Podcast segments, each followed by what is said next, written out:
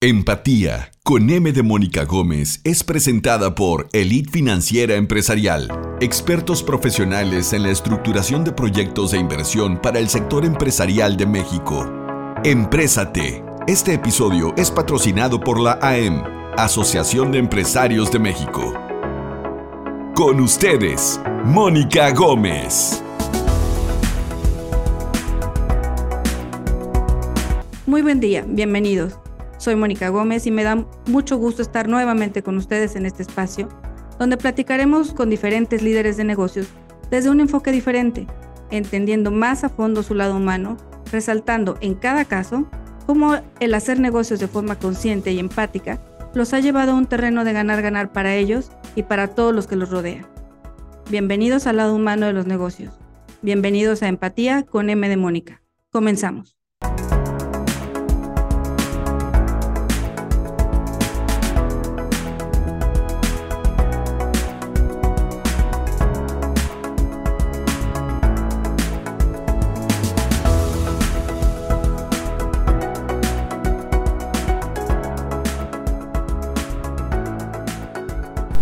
Hola a todos, estamos de nuevo en nuestra sesión de empatía con M de Mónica y hoy estamos de manteles largos porque nos acompaña una gran mujer, una gran empresaria que ha logrado sobrevivir, sobresalir y brillar en los Estados Unidos con dos empresas actualmente. La primera eh, sale de la empresa y luego vuelve, vuelve a emprender. Gracias Liliana Quinn por estar con nosotros.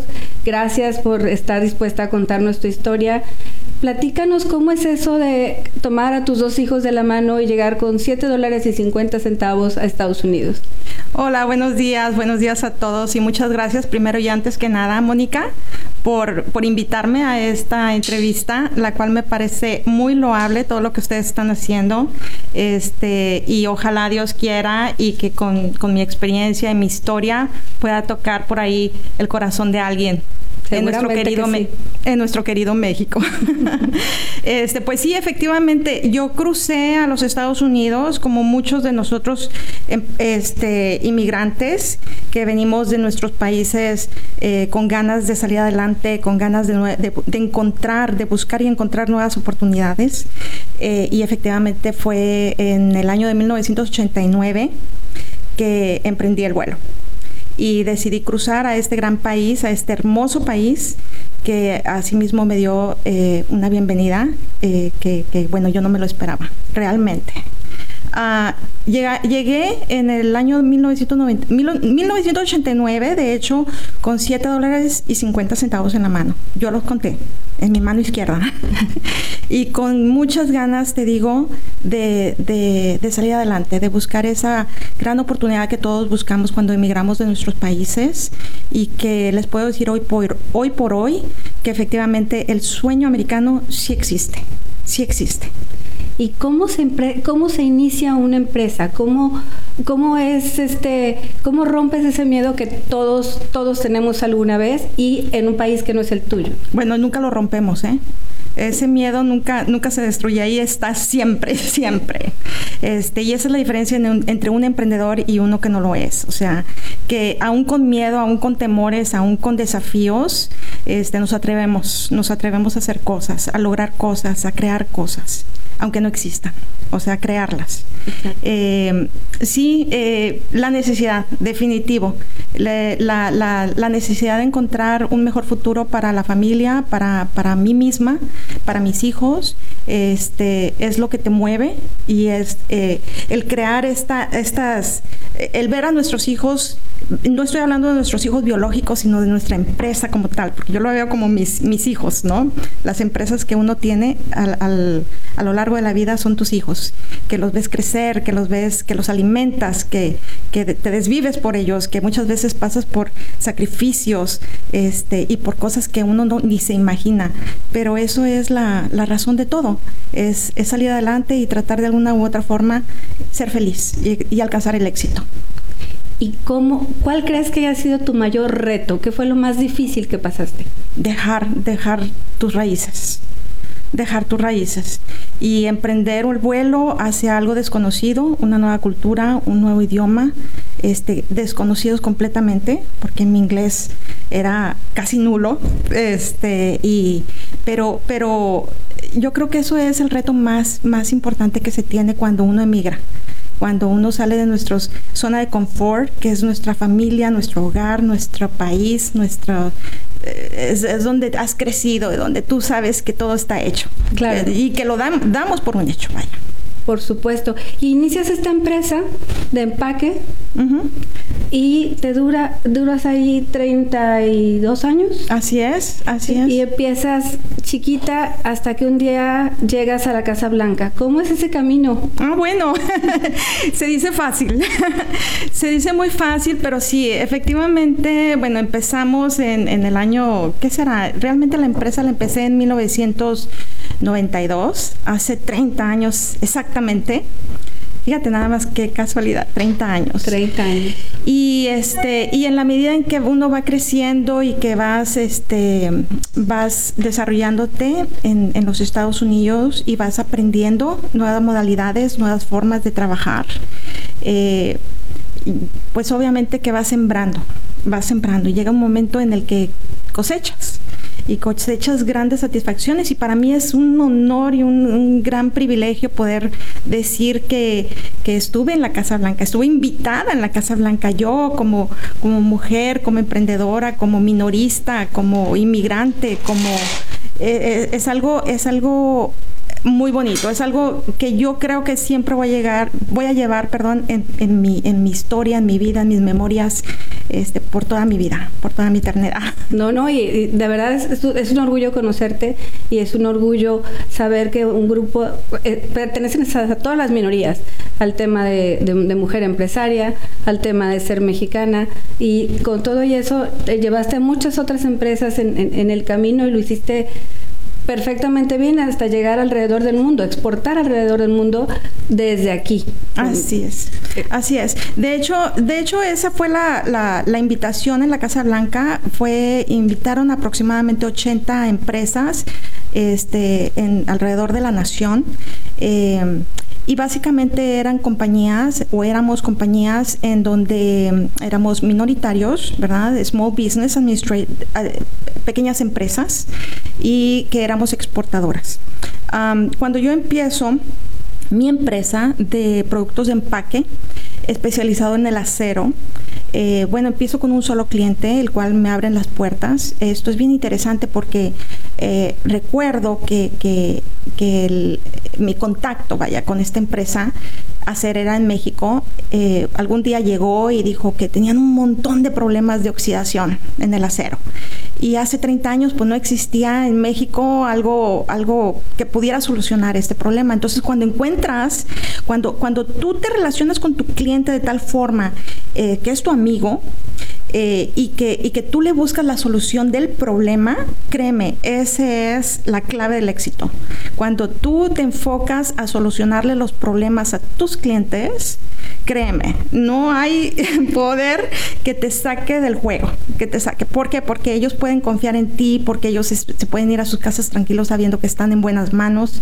Eh, y bueno, básicamente esto es uh, cómo crecimos en México, primero en la República Mexicana, empezamos a venderle a una empresa específicamente y luego dijimos, bueno, ¿y por qué no? Porque si le vendemos ya a, la compañía X, ¿por qué no nos vamos con la, con la Y y con la Z? ¿Verdad? Y eso mismo hicimos y, sí, efectivamente nos abrieron las puertas de cada una de ellas y empezamos a, expandirnos en, en la República Mexicana hasta llegar a ser los proveedores exclusivos en el que te diré el 95% de la industria acerera en México. Y estoy hablando de acerera y centros de servicio industriales y centros de, distribución eh, de acero en México, inclusive hasta automotrices. Eh, y luego cuando llegas a ese punto y dices, bueno, ¿y por qué no, eh, si ya le vendo a México, por qué no me voy a, Sudamérica? Siempre pensando por tu cultura y el idioma, ¿no? Este, y sí, nos fuimos y, tocamos las puertas de, un, de un hermoso Costa Rica, de Guatemala, de Chile, de Colombia, de Perú, y en todos y cada uno de ellos este, empezamos a hacer nuestras ventas Eh, ¿Por qué? Pues porque ya traes tan, inclusive unas referencias, ¿no? Ya traes tu, tu cartera de clientes eh, importantísimos en, en, la República Mexicana, como lo es un Altos Hornos, de, Altos Hornos de México, un Ternium ahora, que anteriormente era un ILSA, un IMSA, APM, Galvac, o sea, todos estos acereros, ¿no? Que antes estaban y que ahora se combinaron para hacer un Ternium fuertísimo y que Ternium también está en todas partes del mundo. Entonces, y luego de allí dices, bueno, ya estamos en Sudamérica, ya estamos en México, bueno, ¿y qué nos detiene para empezar a vender en los Estados Unidos donde vivimos y comemos, donde crece, donde, donde estamos, donde tenemos nuestras, nuestras fuerzas, ¿no? De, de producción. Y, y, así es, empezamos a crecer en lo que es este California, Texas, obviamente, un Majestic Steel, un New Process, un California Steel y varios otros. Um, y luego nos fuimos a, a Canadá y luego, bueno, para no hacerte el cuento largo, terminamos en, Sudá en Saudi Arabia, vendiendo en Saudi Arabia nuestro producto. Con, con todo sí. el tema cultural incluso. Totalmente. El otro día escuché que, que, los sueños no se cumplen, que los sueños se trabajan y yo creo que el nivel de trabajo que has impreso en, en, en, en tu vida es, es, es increíble y se nota. ¿Cómo lo combinas con este otro papel que es tan retador como ser mamá?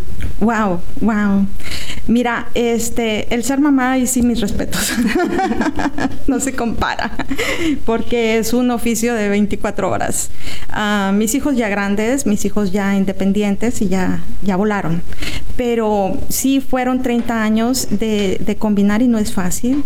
Una, una mamá emprendedora es, es algo vaya, es algo fuera, fuera de, lo común. Vaya, hay que, hay que darle el valor a, esto que es, que es algo increíble, ¿no? Que las fuerzas de donde una, una persona saca para salir adelante y, para combinar estas dos eh, áreas que, que, es ser madre y ser empresaria al mismo tiempo, bueno, wow.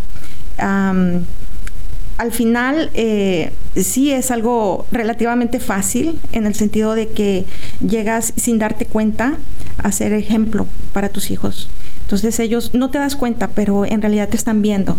En realidad están viendo a su mamá trabajadora, responsable, este, honesta, con ética profesional, con ética moral, este, y, y ellos lo están viendo y estás creando también su formación en la vida aparte obviamente de la educación, pero, pero con el ejemplo, eh, la ética y la moral, que es sumamente importante en el área empresarial. O sea, no debemos de olvidar que, que, tu empresa, si no tiene ética, si no tiene moral, créeme, es como la administración, se derrumbará. Es, es, es, es, muy fuerte lo que estás diciendo y es, y es muy importante. Eh, la clave del éxito que nos platicas de, de, de solucionarle los problemas al cliente es, básica. Pero esto que ahora dices de la, de la ética, yo creo que, que definitivamente tenemos que imprimirla en cualquier tipo de, de empresa que tengamos o en cualquier tipo de, organización.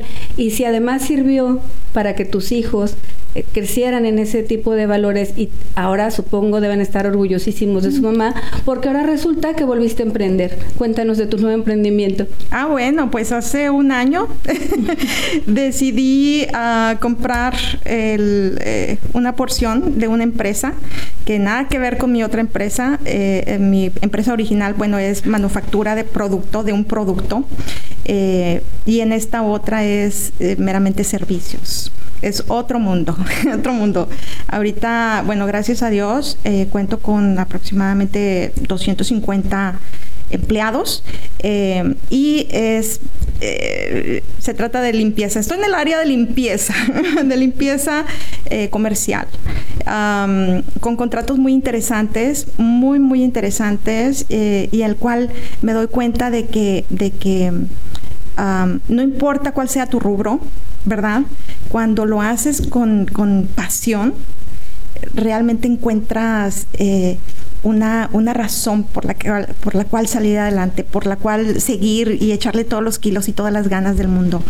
Uh, esta nueva empresa eh, que te comento, que es de, de janitorial, de limpieza, Bueno, por ejemplo, en, en, abril nos dieron un contrato muy interesante, todos los Best Buys en el estado de Florida, bueno, no los dieron. Wow. La gente que van a ver, bueno, es que es antes de las 9 de la mañana, pero la gente que, que limpia, que limpia los baños, que limpia las ventanas, que limpia la entrada y todo esto, bueno, es gente de nosotros, este, es gente buena, es gente trabajadora, es gente eh, emprendedora también, porque sales de tu casa para ganarte el sostén de tu, de tu hogar, ¿no? De tu, de tu día a día. Y eh, nos dieron todo este contrato de Best Buy, por ejemplo, en todo el estado de Florida y nos acaban de dar ahora en, en septiembre todo el contrato de, de las Best Buy de Texas y, y ah, ¿Cuál es este otro país? Este, Nevada, Nevada, ya se me está olvidando.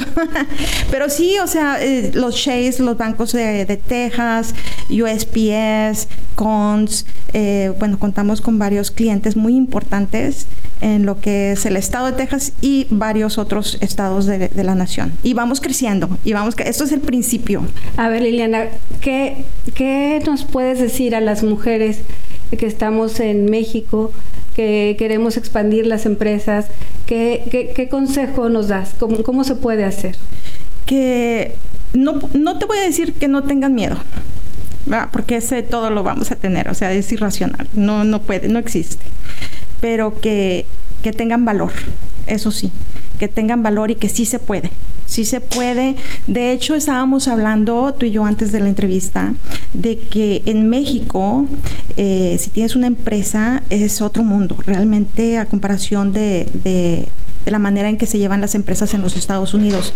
En México es un poquito más complicado a mi forma de ver las cosas. La contabilidad, todo este sistema de, de, la contabilidad de, en México se me hace uh, intimidante inclusive. Sí, sí, sí llega a ser. Sí, llega a ser, ¿no? En cambio acá en Estados Unidos es muchísimo más sencillo. El problema es que te tienes que, uh, tienes que investigar tienes que, primero y antes que nada, encontrar una buena firma de contadores, este, porque no quieres cometer errores fiscales, ¿verdad? Este, tú no te quieres meter en problemas. Eh, el gobierno de Estados Unidos te da todas, todas las herramientas para que seas exitoso. Eh, y pues la cosa es no regarla. La cosa es hacerlo bien y, tratar por, como volvemos al mismo tema, o sea, con ética y profesionalismo, con moral, ¿verdad? De, de querer salir adelante sin eh, perjudicar o a otras personas o, al mismo sistema político y económico de este gran país que es Estados Unidos y que nos da, nos abre las puertas y que te comento, eh, sí existe el American Dream, el sueño americano, y, tenemos que cuidarlo. Tenemos que cuidarlo produciendo, o sea, siendo más profesionales, más productivos, sintiéndonos orgullosos de lo que somos y de dónde y de dónde venimos, o sea, no olvidarnos de nuestras raíces, porque estamos siendo el claro ejemplo de lo que son los hispanos en México, eh, en Estados Unidos, perdón. Eh, y eso te debe de llenar de, llenar de orgullo y, y, y yo, yo abogo y yo, yo exhorto a todos los que nos escuchan de que sí se puede, de que ven, de que traten, de que investiguen, de que de que hagan lo posible por cumplir sus sueños. Y si eso ya lo traen en la mente, pues es por algo. Liliana, de verdad eres todo un ejemplo y, te agradecemos muchísimo tu tiempo, tu mensaje, eh, que nos permitas hacer empatía contigo para poder saber que, que, que, está la posibilidad que hombres y mujeres que querramos hacerlo, lo podemos hacer, que va a haber problemas, pero, pero siempre habrá el valor y alguna buena mano que te ayude. Te agradecemos muchísimo, de verdad, tu tiempo y, y este, y este ejemplo de vida. Al contrario, muchísimas gracias por esta oportunidad que me dan y enhorabuena para la Asociación de Empresarios Mexicanos. Siempre un orgullo y honor. Gracias. Hasta luego. Nos despedimos, muchísimas gracias. Estaremos pronto presentando alguna nueva ejemplo de vida como el de Liliana. Gracias.